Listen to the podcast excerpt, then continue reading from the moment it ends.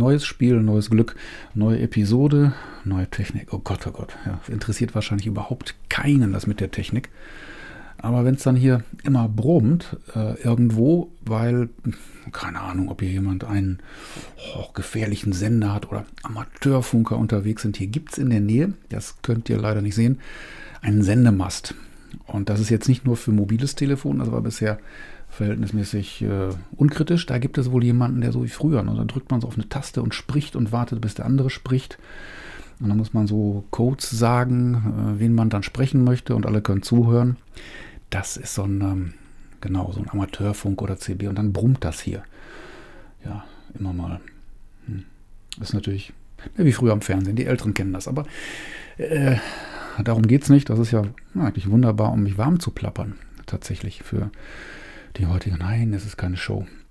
Es ist eine Abendveranstaltung, weil heute mal abends reingesprochen. Ihr merkt das, das ist alles ein bisschen dunkler. Die Stimme ist dunkler, der Ton wahrscheinlich und ähm, nee, die Stimmung gerade nicht. Denn eine coole Geschichte bei Greg McCune, vielleicht habe ich davon schon erzählt, dass es ein Professor, der ein schlaues Buch geschrieben hat über Essentialismus.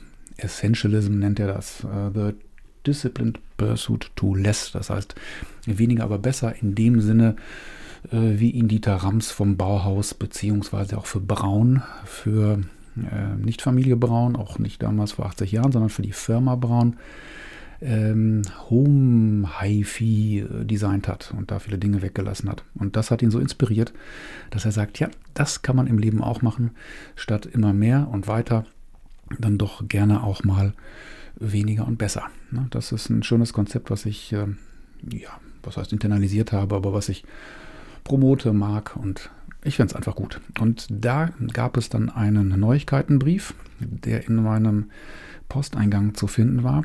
Und äh, der heißt dann, Have you ever had a dream that outlived its uselessness? Nee, usefulness. Äh, ja, kann sein.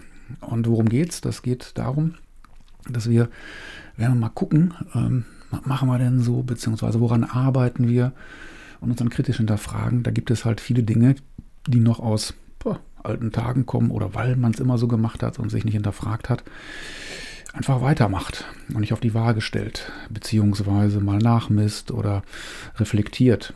Das ist so wie mit Sachen im Kleiderschrank, ach, die könnte ich ja nochmal anziehen oder hm, habe ich immer schon so gemacht und das ist dann manchmal so mit Projekten, die der Betriebswirt unter euch, der kennt das vielleicht. Es gibt so ein Modell, das heißt Sunk Cost. Ne? Also nicht da, wo das Singen was gekostet hat, sondern das heißt, es äh, ist ein betriebswirtschaftliches Konzept, das besagt, dass man in ähm, bei weiteren Entscheidungen für Projekte, ob man auch Kohle reinbuttert, äh, nicht berücksichtigen sollte, die Kohle, die da schon reingegangen ist weil äh, ja, die sind halt weg, das ist ausgegeben, das ist meistens schon verbucht und äh, Schulden bezahlt, Rechnungen bezahlt.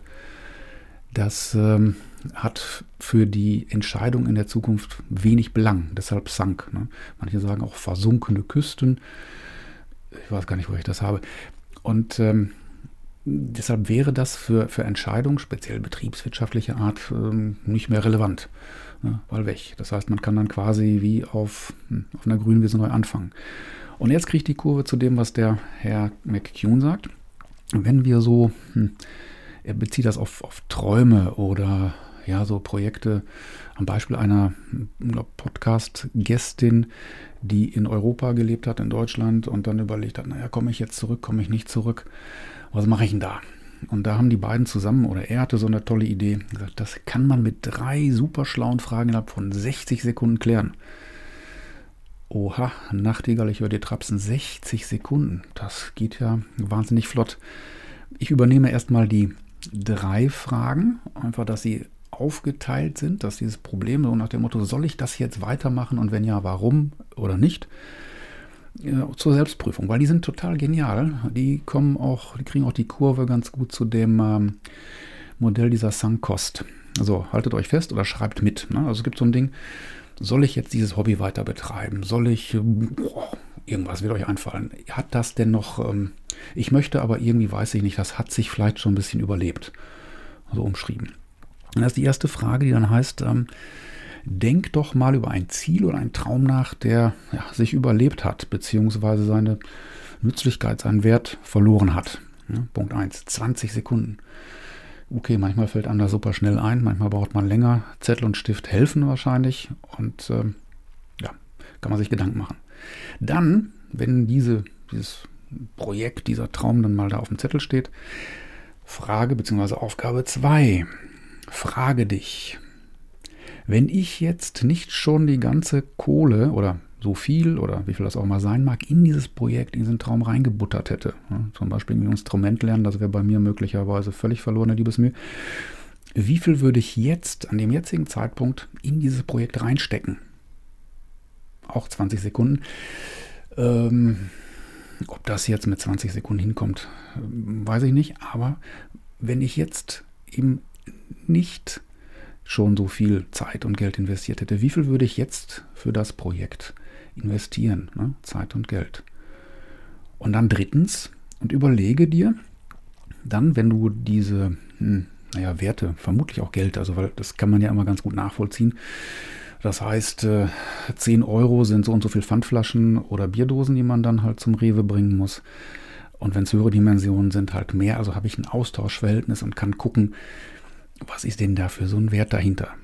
Und jetzt, wenn ich das habe, kann ich sagen, was könnte ich denn anderes mit dieser Zeit oder diesem Geld machen, wenn ich jetzt, ähm, wie schreibt er so, den Stecker ziehen würde? Also jetzt nicht hier für Mikrofon, sondern von diesem Projekt, der Geld- und Zeitstecker.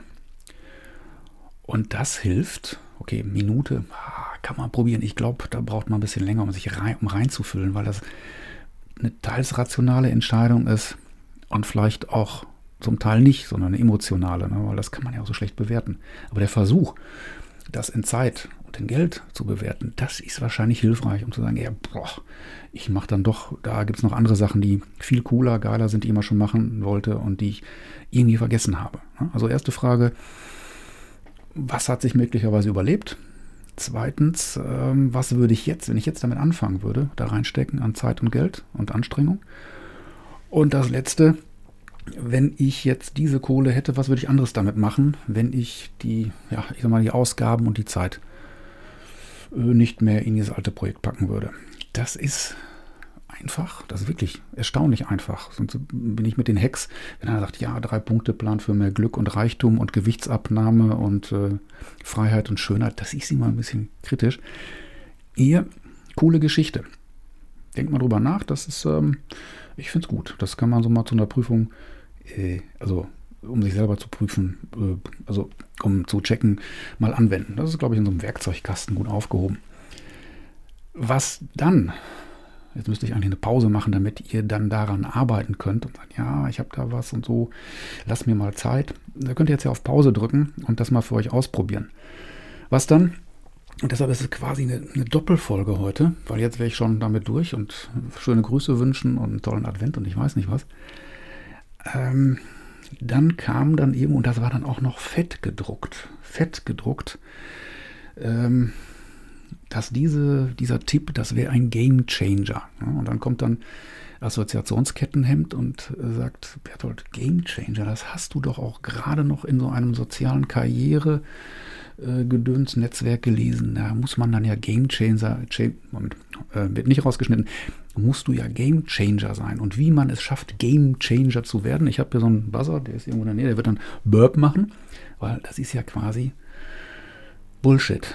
Weil ähm, lasst euch das mal vom geistigen Auge äh, so ablaufen. Game Changer auf der einen Seite, klar, möchte ich natürlich ein Game Changer sein, weil das dann nach meinen Regeln passiert, im Job oder wo auch immer. Und dann denke ich dann, dann sitzt du mit Freunden, Familie am Tisch und sagst, nee, wir würfeln beim Mensch ärgere dich jetzt mit meinem Würfel, der hat nämlich, also meiner, ich würfel mit meinem, der hat äh, vier Fünfen und zwei Sechsen.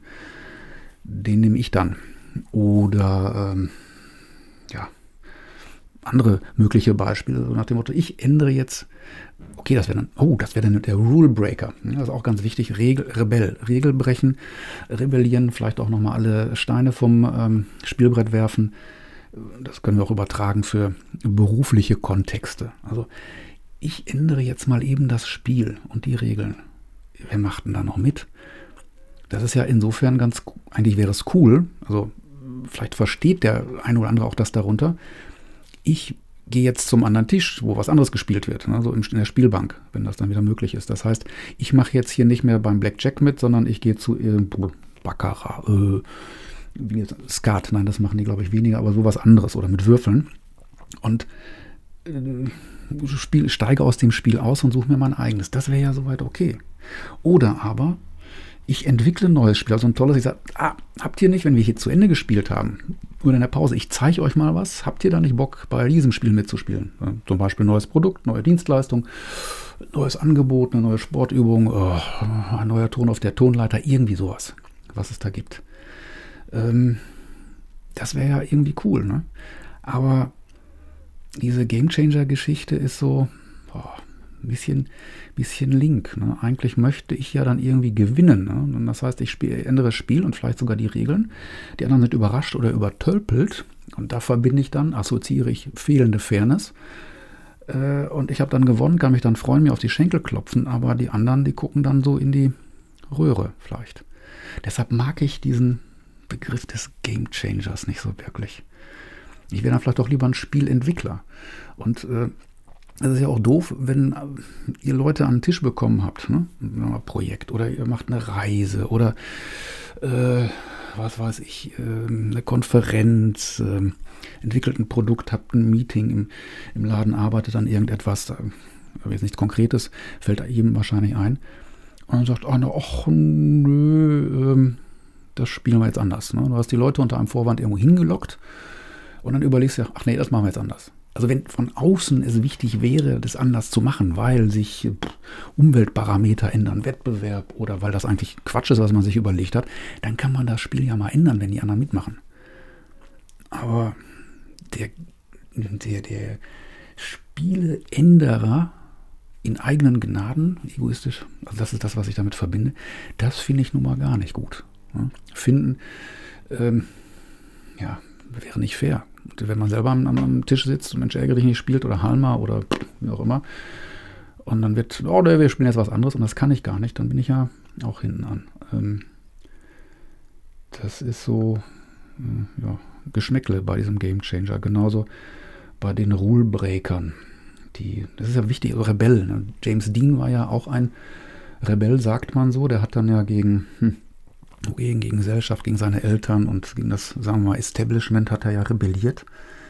Zumindest in dem einen oder anderen Film, aber auch so wahrscheinlich. Ne? Beim Motorrad ist er ja auch gefahren.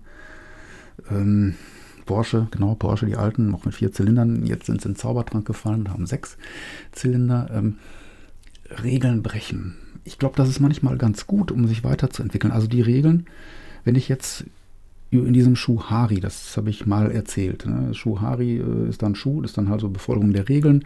Das H ist die nächste Stufe der Meisterschaft, das heißt, die Regeln ändern, eigene, und das Ri ist dann die eigenen machen.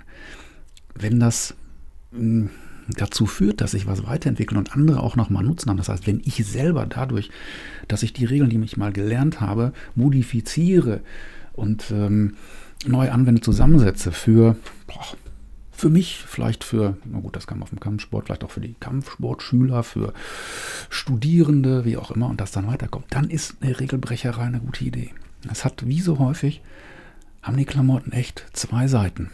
Und äh, das sind die Gedanken, die mir heute durch den Kopf schossen oder schießen, äh, geschossen, geschießt, äh, also durch den Kopf ging, als ich diesen Neuigkeitenbrief las. Und da kommt man so bei ins Unreine gesprochen, tatsächlich, wie der Westfale sagt, von Hölzken auf Stöcksken, was bedeutet, äh, ich habe angefangen mit dem Neuigkeitenbrief und bin dann beim Gamechanger. Aber gut, ähm, das Schöne ist, hier bin ich dann der Rulemaker in diesem Podcast. Äh, oh je, das ist dann. Nee, das war, das war zu äh, arrogant. Ähm, soll jetzt auch reichen, bevor ich mich um Kopf und Kragen rede.